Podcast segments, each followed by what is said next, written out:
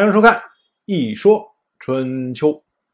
鲁国国君鲁允进入在位执政第十年，本年的冬天，十二月二十七，齐国的国君齐禄府、魏国的国君魏晋、郑国的国君郑武生三个国君率领三国联军，在鲁国都城。曲阜附近的一个叫做狼的地方，和鲁国的军队展开混战。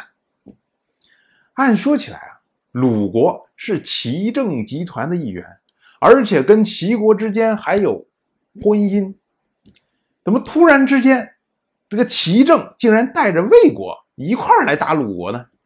这个事儿啊，说起来起因因头还是在四年以前。当时呢，戎人攻打齐国，郑国太子郑忽率领郑国的军队救援齐国，但是齐国太忙了，所以呢，他就请求鲁国来负责物资发放的顺序。结果呢，鲁国呢就以王室封爵的先后来排这个序，自然就把郑国排在了后面，因为郑国到现在一共三任国君。其他的那些国家动不动都是十几任国君，自然郑国是属于小辈儿放在后面。结果这件事情引起了郑忽非常大的不满。郑忽认为说我们有功，你凭什么把我们放在后面？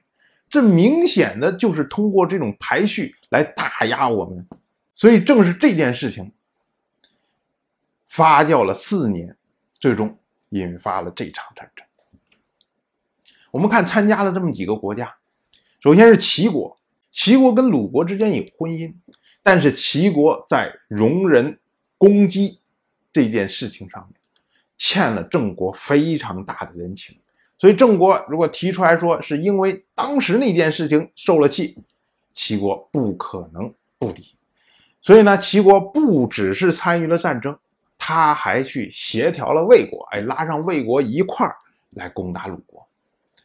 再看魏国呢，正是因为已经决定要参加这次对鲁国的讨伐，所以呢，秋天本来鲁允和魏晋之间已经有约好的会面，魏晋没有好意思出席。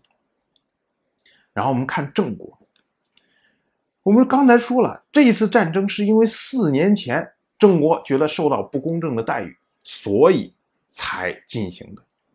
可是为什么要等四年？我们如果看以前郑武生的做派，郑武生什么时候说你打我一拳，我要等到四年之后再还你？当然是你打我，我当年能还你就当年还你，不能还你第二年还你。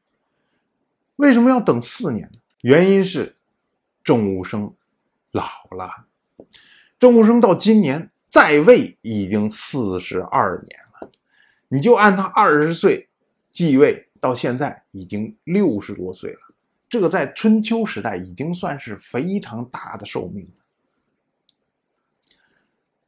他如果以他的雄才大略，像这么样一件小事儿，也要发动这么多人去攻打，这个显得有点太过了。他完全可以采用其他的方式来解决，可是呢，他现在已经没有这么大的精神了。现在是什么？现在是年轻人说话的时候，也就是郑国的太子郑忽说话的时候。郑武生能把这个事情延了四年，就表示出了他的态度。他其实并不是非常愿意，可是呢，因为看着郑忽咽不下来这口气，所以才会发动这一次的战争。而鲁国呢，虽然。鲁国平白无故受到三个国家的攻打，而且这三个国家里面还有他的姻缘之国，还有他的盟国。可是鲁国认为，在这件事情上，礼在鲁国，我们占理，你不占理。这点呢，我们从春秋的记录上就可以看出来，鲁国这种理直气壮。他记录出兵顺序的时候，他是按着齐国、魏国、郑国这么着来记。齐国因为组织这场战争，魏国都是他拉过来的，所以他放在前面，这个没什么问题。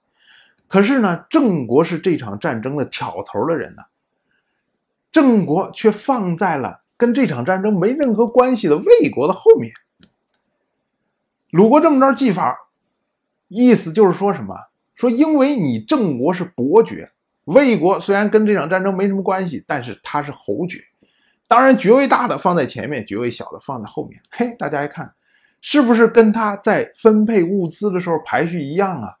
说你先封的放在前面，后封的放在后面。鲁国就是以这种行动非常明确的表示了自己的态度，就是我没错。